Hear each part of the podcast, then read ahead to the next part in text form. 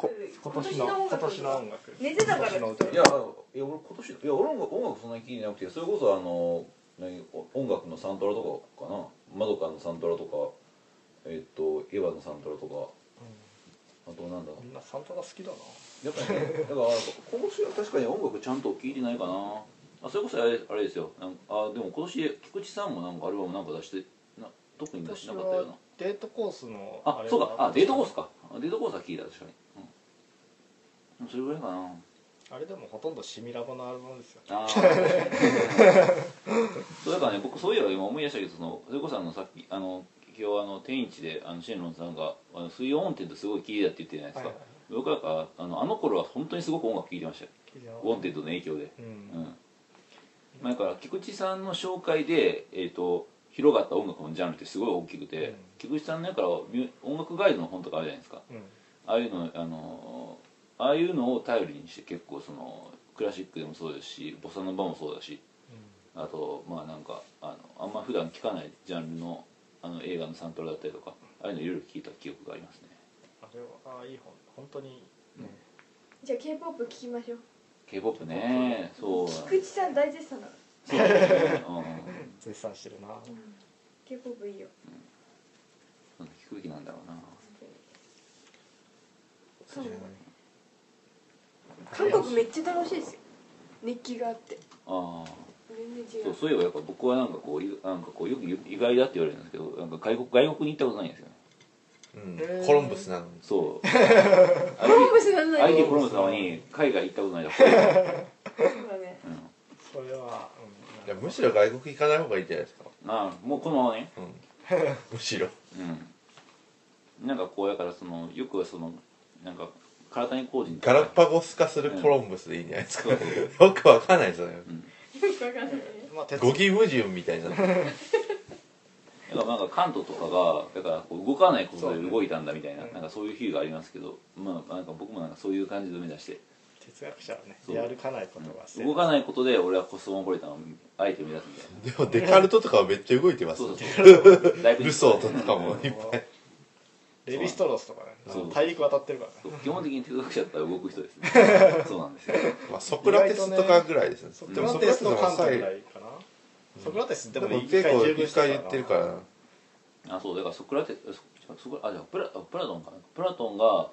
なんかこうエジプトに行ったっていうことのうんなんかこうすごいあの影響っていうのをなんかこう最近ちょっと前は木田源さんがずっと文学界で連載で書いてましたよ、なんかこうプラトンの思想って異様だとあれじゃない絶対エジプトでなんか一神教的なものがなんかこう、あの影響を受けたんじゃあれあれはギああれ全然ギリシア的ではないみたいなうんまあそうっすよねいやギリシア文化ってね結構だからねなんか結構なんか、あのまあ、最近あの哲学の哲学の起源なんていううん本も出てますけどなんかこうなんかねあのやっぱやっぱ多様なんですよね、うん、うん多様でなんかいろいろ読み込めるというかそれこそあの私今は日全然多神教多神教ですよねうんあうん、もちろんやっぱりエジプトとか自然がないところだと一神教になりますよねまあそうかもしれない、他にだってないんだもん太陽以外にあとなんか食べ物とか水とかキープしなきゃいけないからすごいルールとかいっぱいまっあそういうのも厳格にしないといけない、うっんていう ていうことはまあ言えるでしょう何も言ってない一神教一神教 はねそれは何も言っていないのとほぼ一緒で あるからいやさいやでもこれはある意味で意味あるからそれはちゃんと環境が言ってあるかうらんもともまあそとうそうまずさっきのはだからなんだっけインターネットの話だっけあだから「ヘイヘイ」あ「ヘイヘイヘイ」はいはいはいヘイヘイヘイみたいなもの がなんでなくなったのかなっていうとインターネットニカニコ動画とか がなんかそういうなんか歌手のパーソナリティみたいのをなんか視聴者っていうかもうなんか直でつながれるような直とつながれるようになってきたからもう必要なくなったからなくなったんだきりっていう批評とかは誰でも言えますよ ねみたいなそういうのは意味ないですよ批評としてはみたいなそうそうそんなんでなんか何とでも言えるじゃんみたいな、そうねえ本当ね なんで亡くなったのかの実情をそんなしねよく分かってないかもしれないしねテレビ局化がもう音楽番組もういいじゃんってなったからいらなくなったってまあねかもしれないしそうそうそうえじゃあなんか理もう想の世界みたいなのを考えようよみんなでえこれからこれからあと10年ぐらいでなんか変わこる僕ら希望について語ろうっていうそう希望ああでかいじでゃあかいコロンブ話スの希望系希望系トークラジオああビリーブうん なんかこう新興宗教家ぼぼぼやいやコロンブスはボヤージュでしょ ぼやああいいねぼやなんていうかいいんじゃ ないかなルそれジパングですからね、発見系トークラジオみたいなぼや親父新しい知新しい知のジャンルを開拓していく これまでに語られたことのない何かいやいやこれは大事ですよまあ高校生とかあんまテレビ見てないような印象ありますけどいや多分見てないね見てないんだよね私まあニコニコ高校がとかあるからね普通にまあ新しいことで言うとみんなバンド組みましょうバンドえああバンド組んであの豊後豊里でそうそうあ豊里であのライブする豊里ライブするでライブするっていうね豊里ってなんですか豊里小学校ああはいは軽い音体育あ軽音ねうんで 慶応体育館借りれるんですよ聖地ねうんああ1万円ぐらい、あのえらい安いんですよねうん、教室とかもっと安かったですねあの部室とか1万円かよく知ってんね調べたんだよねえー安っていうか乗怖っいてるからん普通に、だってあれだって普通になんか蝶とかの使用所有物だからめっちゃ安い、公共のブースうん、すげえなっていうかだからまああの豊後小学校化する出町商店街ですよこれからは豊里ですあかれはら間違ったあそれやはっそうたねいやーあねそうなんですよそうなんですよだからこんな感じでなんかこう玉子じゃあとりあえず今年一番面白かったアニメに行きますか次おおおうじゃあ一番アニメ見てなさそうないや僕が俺だから俺の答えなんてもう誰もが知って ますよあのじゃあエヴァ以外ですよああエヴァ以外でもねまあエヴァは映画ですからうんああーテレビああでもえってでも俺なんか見てるアニメなんてそれか僕が最後にちゃんと見たアニメが「マドカマニカ」なのでああでもまああのそれで言ったらなんかこうあのえっとえっとまああのもうこちらももちこれももちろん映画ですけど「オオカミ子供あああとかうんテレビで見れない何アニメですねああそうですね「オオカミ子供もそうそう DVD になるんですようん早いねはいそうだ私思い出してさっきあさっきオカミ子供とセットで見た映画うんヘルタースケルターだああーヘルタースケルターあったうんあったあったもう完全に記憶の外だった私も思い出せなかったあれでもなんかどっかのアンケートでがっかり映画1位になってましたねうんまあがっかり感はありますよなんか話題性だけありましたそうよそうそう新井先生良かったからねおっぱいおっぱいみたいいやまあなんかまあそれだけでも100入んだからいいんじゃないいや全然いいよなんかなんかこう岡崎京子に対するノスタルジーみたいなものを持ってるなんか年長世代のなんかこ自意識いやなんちゃでもあられはすごいよねだってツタヤとかにヘルタースケルターが横積みされている時代とか想像ができなかっうたいやね本当にその通りで あのヘルタースケルターめっちゃあの漫画として売れましたからね岡え崎京子の売れたよねあなれピンクを今年読みましたヘルタースケルターあのあ影ピンク響もいいでピンクもいいでもあれうねんダメわかんないあのねだってあれさなんか消費社会みたいな時代のことでしょ90年代のああだからあのだからねまひろちゃん今と全然違うもんねだからまひろちゃんとかから見ると岡崎京子の絶望みたいなのがすごく薄っぺらく見えるの多分すごい薄っぺらいと思うねえ痛痛みとセックスとかそうおそうそう前なんだよみたいなそう気そう持ちいになやねあれるがねあれはかもう90年代のものですよもう本当に90年代またはなんか、ま、下手したら80年代80年代あ自分なんか別にヘルタースケルターあれはあれでよかったと思うんだけど、うん映画え映画映画別にもうなんかあれはあれでいいんじゃないってうんうん忘れてただからあれだからあれの想像力を古いっていうのはよくわかんないあもうなんかーあれはあれでもうなんか別にいやまあそれは私そうもだよそう思てかさ古いとか新しいって言ったってさだって10年後見る人だっているんだからさ、そそこの問題設定を古いとかうん言われてもね、みたいなことはあるよねしかもなんかね沢尻エリカを最大限うまく使おうと思ったらああなるでし ょまあそううでもやっぱ演技下手だったねまあてか棒読みだったやっぱままあでもねとりあえずまあ沢尻エリカは最大限使えてた気がする、うんそれだけでまあ自我評価している、まああとあ と蜷川美香の異常なまでも詳細ですよね、うんいやーあのあの才能はそういうてかまあこれもしかしたら前も喋ったかもしれないけどあの沢尻エリカをあの AKB のあの人に変えるとすごくリアリティがあったっていう話がありましたねあの整形だらけのあの人あの板の愛あ愛イダ ンさんあああれでなんかこうあれをなんかこうあのヘータースケールがあのあの子にすると良かったのではないーかまあでもあーそうですねでも一旦のじゃあちょっとか役者としてのあ子れが供ちょっっとぽいねからちっちゃいよねうんちっちゃいしねモデルだからあそうだよねモデルじゃないもんね水原希子は良かったけどねああれ可愛いなカスティングとしてはうんうんあだから多分一旦のが出てたら他の だからアイドルだとか並ぶときになんかいつああアイドルだいたのにいじめみたいになってる時あるじゃないですか公公開開処処刑ね刑みたいなああいう感じになってたんじゃないかなそれはそうかもしれないいやうんまあどうせだったらねまあ所詮は AKB ですかうんねあまた怒られて らねる所 詮は AKB ですよ本もういいよあれはあれさっきの話なんだっけアニメ当にああアニメ見てねないああだよかかっらたね狼子供結局まあとりあえず狼子供エヴァマドカですね僕はもう三この三大話でお願いしますじゃあまひろちゃんね私アニメあんま見てないですよ正直あんまりてかもう前半は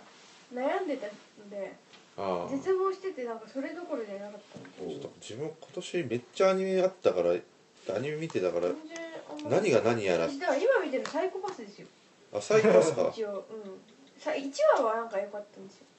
なんか無情だったっていうかサイコパスね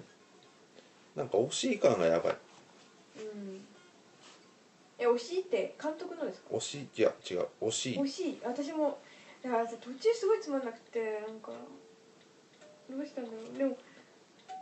まあ、とりあえず最後まで見ようかなみたいなせっかくだしああれ見たら坂道のアポロンとか見てたああ坂道あるのあー神アニメだったそうな、ね嘘いやよかったあれはよかったいそうえどこが好きでしたやなんかとりあえず力の入れよ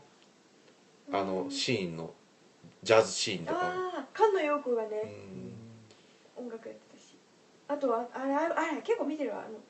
あれだ峰不二子峰不二子ああ峰不二子は絵が綺麗だったからああ峰不二でも子最え後絵とか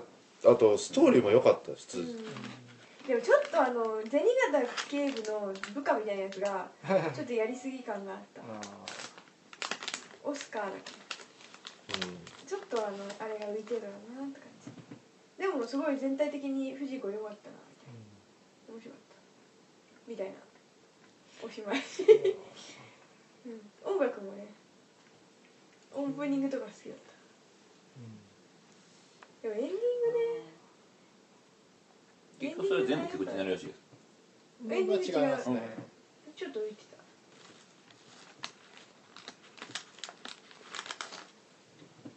菅野陽子仕事してたような気がするうん、うん、今年けマジでアニメいっぱいあるわうん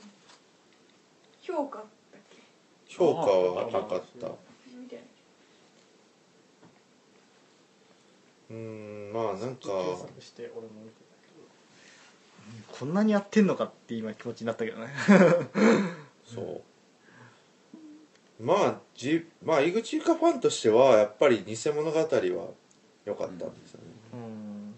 まあ、普通にね圧ジ倒ョジ的ですョよもやっねてましたしね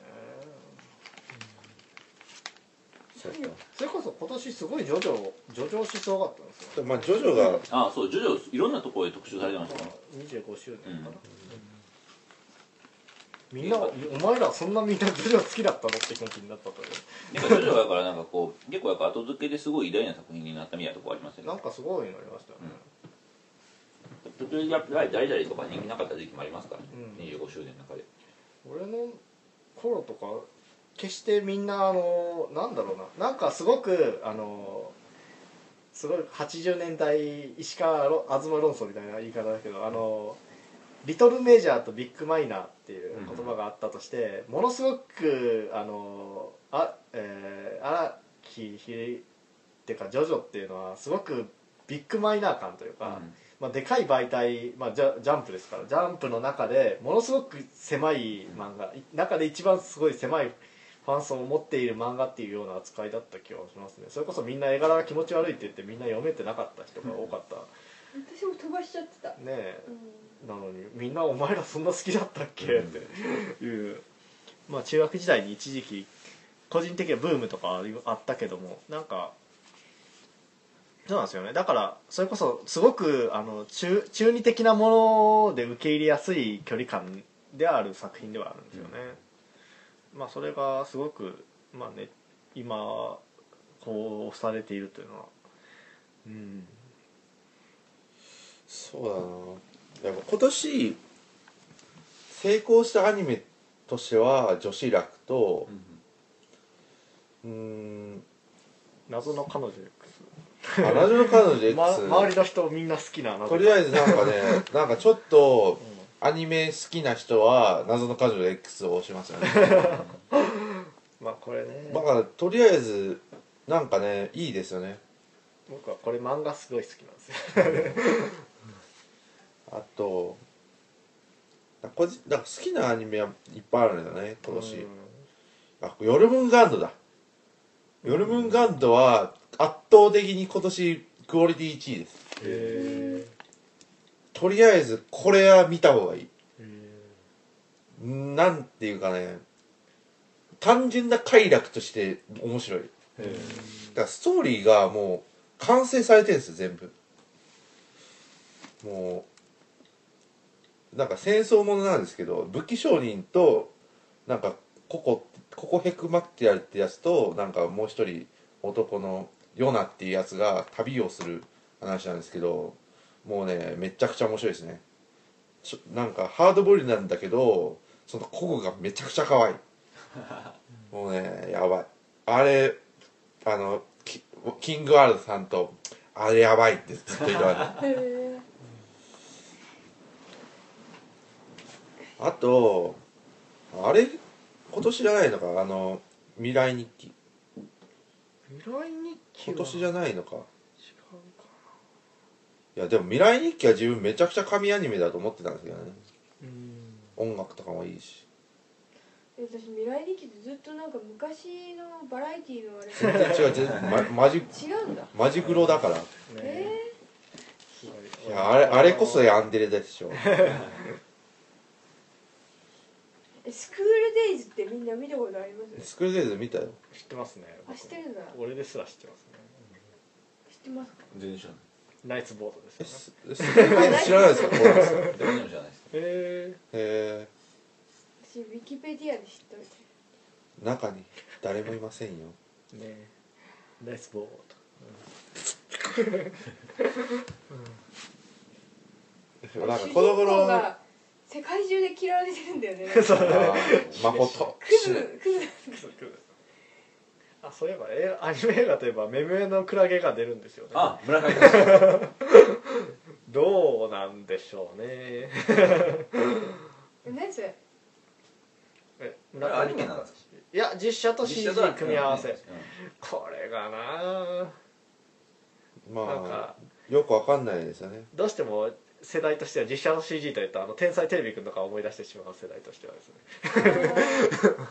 ウエンツエイジみたウいィンツエイジとかあなんかあの、ね、途中でアニメ化する感じのあの世界観でなんかでもアリス SOS 好きでしたよ、アリあスいやそうアリスねそうですよ傑作ですよ、 うん、な第一期は傑作ですよ特にカニパンとかみたいカニ うん今年あと「低級」とかね謎のアニメがね大人気ですねあまあ結構面白いですねあれはあとあと「イクシオン DT」はやばいなんかねうんこのカブト防具的なーうん面白さな何それ完全に下ネタしかないうんだから「イクシオン DT」の DT は童貞ああなるほど童貞捨てろっていう歌から始まって僕に童貞捨てさせてよなんか君のなんちゃらかんちゃらみたいなすごいもうね下ネタしかないでなんかさ敵キャラがいるんですよで敵キャラに主人公が玉金したらインポテンツになるんですあ だーからたまたまが潰れたのかな確かもうそういうだからもう下ネタしかないストーリーだけどもうなんかあまりにも爽快なぐらいのなんか下ネタなんでめちゃくちゃ面白いですね結構人気ですねニコニンゴ的にあとガールズパンツァーああガルパンねガルパンは良いとタリタリあタリタリはやばいですねいやだからそれチェックしまくりですねみんなすごいよないやタリタリコロンブスさんが寝てる間にあのいかにいかにあの翔平さんがあの、いち一日にあのアニメすアニメ声優ラジオとアニメをライフハックによってこうこなしているかっていう話 を、うんしてたんですよあタリタリの話は谷口さんともしたんですよねなんかこの前知らないでも無理だよねでもそう全部見んのだからだからまあ、まあ、昔そはの終はえたような気がするけど無理か昔ドラマとか見てたもん自分はなんか別に見ているようで見ていないからいいいいでとりあえず「タリタリ」の話をうんまあ、PA ワークスは神だっていう話をあー谷口さんとこの前してたんですけど自分が PA ワークスが面白いなって思うのは PA ワークスってなんかあなんかふ普通に見たらなんか学校ものだしまあ高校生の話が多くてなんか日常系だなってなるんだけどその日常の場所がもう終わってるんですよ最初っからだからなんいろはだったらまあまあ終わりってかなんかもう旅館自体が潰れそうででまあタリタリは学校自体がなんか移転移転っていうか買い取られて学校なくなって高校生が路頭に迷うみたいなストーリーなんだけどだからやっぱりうちらの中のリアリティとしてこの日常すら維持できないっていうリアリティ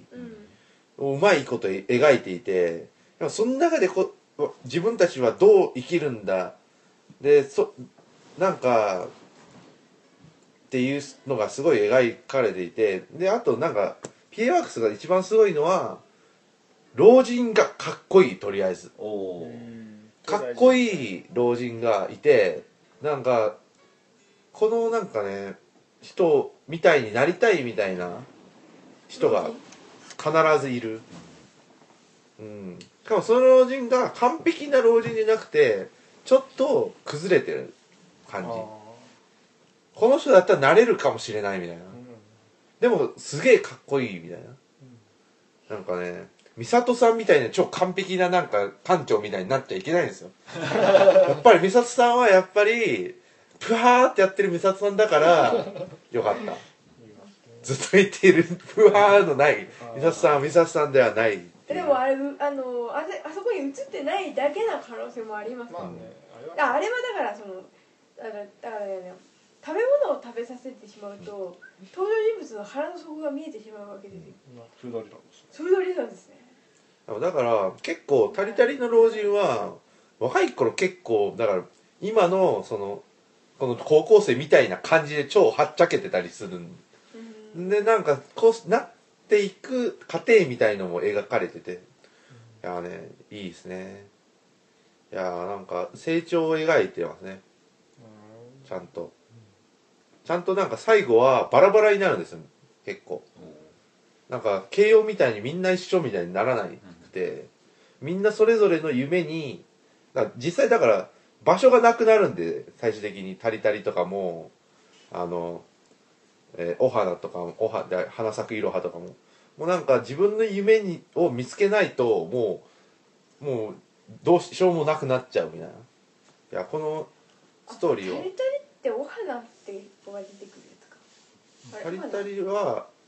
タリタリはあれお花じゃないお花は色花咲く色あろ旅館の話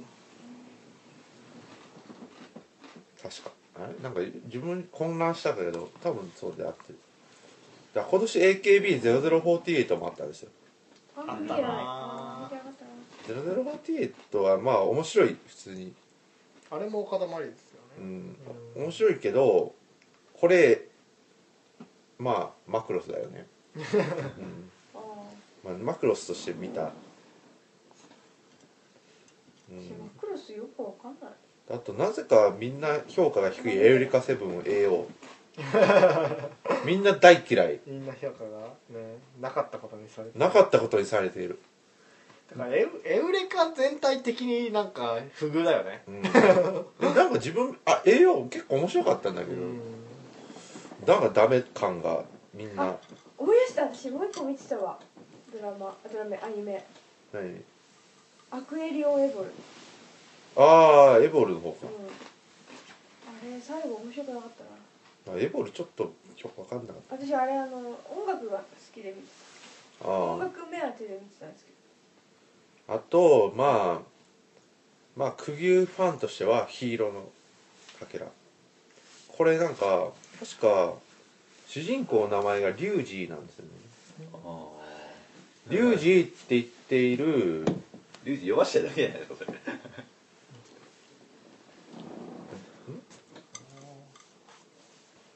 あれ違うか違うかあれ何やったなんだ違うかヒーローのかけらなかったっけあでもシャナっぽいんですよね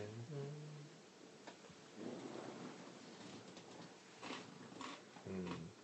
んでもなんかそんな見なくてもいいかなみたいな 感じがまあねいや別昔になんかそんなだから自分は強制されて見ていないから なんかねでも私やっぱセル画の絵ってなんであんなに没入できるんだろうと思ってなんかああ私今日さあのクラブでさ、うんセーラームーンとかちょこっと流れてたじゃないですか、めっちゃ絵可愛いなみたいなうん今なんかちょっとツルツルしてて、うんまあね綺麗だから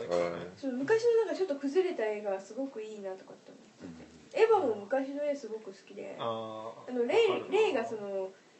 笑うじゃないですか笑えばいい,、はいはいはいはい私あれでテレビ版のレイの映画が一番好きなんです一番最初のうんあ柔らかい感じがそうそうそうそうなんかニコっていう感じーが出ててかあれはい最初のやつは本当に笑い慣れてない人の笑い方感がすごくうんあるっていうあれがすごく好きでそのだからうん今ちょっとなんかそうなんだよねツルツルしてると思ってなんかさ作画のしなんか神作画って言われてるものの質っていうか、まあ、まあ特にそれで名を挙げたのが多分京アニだと思うけどもなんか変わっちゃいましたよねこれままとかでもすごい可愛いけどちょっと綺麗すぎるかなみたいなのがあってまあ、いい絵って何かって話ですよね情報量が多ければそれはいいアニメなのかいい絵なのかそうじゃないんじゃないかなんかあの広角とかもね手書きなんですけどすっごくいいんですよ広角用大のスタンドあ違うスタンドじゃない方うんあのあローストイントセルはいはいがすごい大好きでいやいいですよねだから僕ああののあれ好きなんですよねだから監督で言うと僕は湯浅監督がすごい好きですほうほうほうんあのあだからああいう絵をもっとこう出てほしいなと思うんだけどもあでマインドゲームのとかですマインドゲームもあるしまあ4畳半もあるえーダメだなしううんちょっと苦手なあ私あアナとザ僕ーメダロットが大好きですけどまあそれあメダロットいいですねメダロット傑作だよねマジで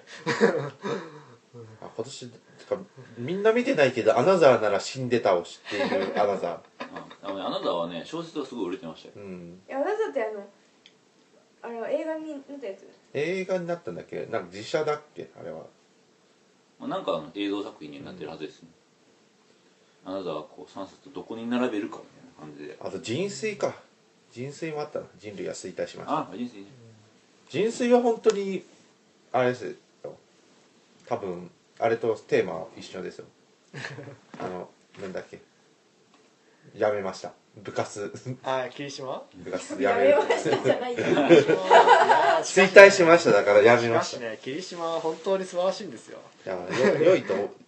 きますよっていうかなんかあの霧島士官で語る高橋洋次のあ のベスト10がすごく面白かったのああああれだあれはのだからなんとかじゃない霧島とか霧島前霧島の元々埼玉のラッパーそでしょれ本当本当にやった霧島とかああれよか本った当にやめてなんだっけ本当に ややべめやめてしまったやめてしまったやめてしまっやめてしまったあと意外と「フェイトゼロ」今年だったんですよねほうほだっあれはどてうだったのあの中二病でも声があ中二病は神まあねあれは神神なんでどこがいいのあいれわゆるゴッドてかだからあの場所自体が自分のす高校生活なんだ死がてかあのだから帰ってる電車がまず自分の電車だから、うんしかも場所もだから自分の高校の間近でだから自分の高校ら辺でやってるからやばいあのうん中二病をこじらせて高校デビューする感じねちょっとざっとどういうストーリーか知りたい、まあ中二病をこじらしてたフレイダークフレイムマスターって俗に呼ば れる自自称していた高校生がまあなんか高校デビューをしようとするわけですようんでデビューをしようと思ってたら隣に越してきた上の階にかなあまあ、眼越し帯てのきた眼帯の立花っていう女の子が来てなんかバレバレるっていうかなんかまあ結局中二病に引きずりこんもう一回引き戻されてそしてなんか結構まあなんかその男高校生の男がまあお可愛いなと思ってた女の子も実は中二病であなんかオカルトをやっていたみたいな結構みんな中二病だったみたいなそうでもなんかち中二病で恋をすることでなんか中二病をなまあなんか立花っていう女の子自体がなんか親が死んだことを受けられなくてなんかその妄想に逃げ込んだ女の子でそれを受け入れた立花がなんか中二病じゃいけないんだ自分みたいなことで中二病を脱しようとしていてなんか今次の回が多分すあれでみたいないやねなんかねだからみんなで中二病仲良くやってたなんかあの SOS 団みたいな感じででなんかだけどその立花がやっぱりなんか現実と折り合わないといけないみたいな気づいて気づいちゃってなんかその段が崩壊していってでなんかその後輩のなんかデコモリってやつがすごい泣くんですよ「先輩なんか一緒にややるって言ったじゃないですか」ってもうそこで号泣ですよねー望まれるですねなんてなんてデコモリなんてうん、コーリがかわいそうすぎるでもこの立花の決断もなんかねみたいないやーこういう感じですよねあれなんあれ眼帯は何なんですかなんかだか目らの色が違う目の色が違うのはカラコンですよオッドアイえ目の色違うの眼帯の人いやだからカラコンつけてるかえ私なんで目の私勘で言ったんですけど目の色が違うってらいやまあだから邪王心眼とか言って12秒ですよね中二病の設定オッドアイは中二病の大好きな設定ですよねいやーだからなんか銀河幼伝説っていうのにあのローローエンロイロイエンターですうねんまあ、アレクサンダー大王から続くオッドアイ進行ですね。えなんで眼帯してるんですかだから中二病だか中ら二病それで 全ては中二病 だからそうそう。だから結局みなんかやっぱりまあこういう人はやりたこういう人はなんかあんまり自分にないと思ってるけど共和に行ってやっぱりうんそし視覚のなんかうん。話が好きっていうかなんか見え方次第で世界はいろいろ変わるよっていううん話が好きかなっていう、なるほまあ、俺はラノベは無理かもしれないって気持ちに。ラノベさ一個も読んだことない今どあまマジででうん俺もなんか何を言うまではあの俺の妹がこんなに可愛いわけがないやつにあれ本当にいいよいやこれなんか何どんなにいいかって結構普遍性があってあの小柳直人さんとかがこの文章は直木賞取ってもおかしくないっていう感想を書いててうん。まああれはなんかちょっと小柳先生どうしたのって感じだけどああ今年すごいいっぱいあるな本当に僕ライのライトノベルものすごく端的にわかあの端的な経験しかなくて、うんおついちが人気があった時あうんに初めてスニーカーを買ったんですよ。あでそれで終わ っただからあのララノベの世界のなんかすごくあの入り口であの引き返したみたいな感じのおつゆきラノベじゃないですよねラノベじゃないよね今振り返ったら全然ラノベいわゆるラノベと言われている物語おついちはだからジュブナイル的な何かですよ多あそう分ですジャンル的にえ西尾維新はラノベなの西尾市はラノベもあるラノベもある、越境する西尾維新ですねあれはでもラノベっぽいんだけどね全部がなんかこのラノベとかミステリとか割とやが出る出版社のレーベルで決まってるとこもあって、角川スニーカーが変えたらライトノベルみたいなだから、おかい的なキャラクター超ですはラノベみたいなうんなんか話だったら、まあ全部、西尾市のラノベ。そのキャラクター小説っていうやり方でくくればなんかこうある純文がこうキャラクター小説として読むみたいな例えばなんかこう芸人物語なんて完全にキャラクター小説として読めるし、まあそうだよねでアダムさんがやってたのだったらその三明教の北条の海なんていうのも、キャラクター小説として読めたらなんかこうなんとかっていうキャラはすごくキャラが立ってるみたいな、うん。こともいけるみたいなやっぱなんか見る側の視点の転換なんですよねなんか芝芝涼とかキャラ小説だからなあれまあまあねあハイオレニャルコさんとかも今年なんですよね。 いや、ウーニャーが流行ったと、あそういえばあれでなんかこうあのクトゥルフクトゥルフが一気に人口に開鎖した。なんだろうなアニメじゃなくて突然漫画に戻りますけどそういや今年買った数少ない漫画の一つにあの昭和元禄落語真珠の、え3巻が出ましてほうそれがね予想外に面白かったですねおうあのぶっちゃけあの12巻までの話の運びがなんかいまいちいまいちうまくない感じがしたんですよね、うんでなんかあんまりうまくねえなとか思いながらあの2巻の途途中からその弟子入りをした師匠の過去編に突然入ってまず2巻の途中から過去編に入るっていうのもなんかすごい構成で雑だなとか思ってたんですけどでも3巻になってものすごく話が面白くなりましたねおうただまあその師匠と、まあ、因縁の話をずっとやっているんですけど今ただそのなんというかねそのゲイっていうまあ芸能のゲイの、うんゲイっていうもののなんていうかものすごく残酷なものっていうのをすごく描いていてまあ結果としてその現在の師匠はその兄兄弟子とか、まあ、同じ同期で入ったあの弟子あの、まあ、兄弟関係の,、あの若手時代にやっていた人のなんか亡霊にとらわれているっていう形になってるんですけどでその話がその彼自身がそのそのし亡くなった落語家の方が最初は断然うまかったんですよね。でまあ今も伝説の落語家っていうふうに語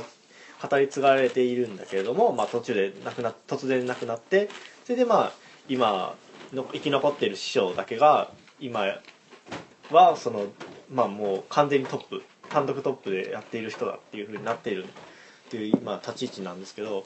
だからそのなんだろうなその最初に同期で入って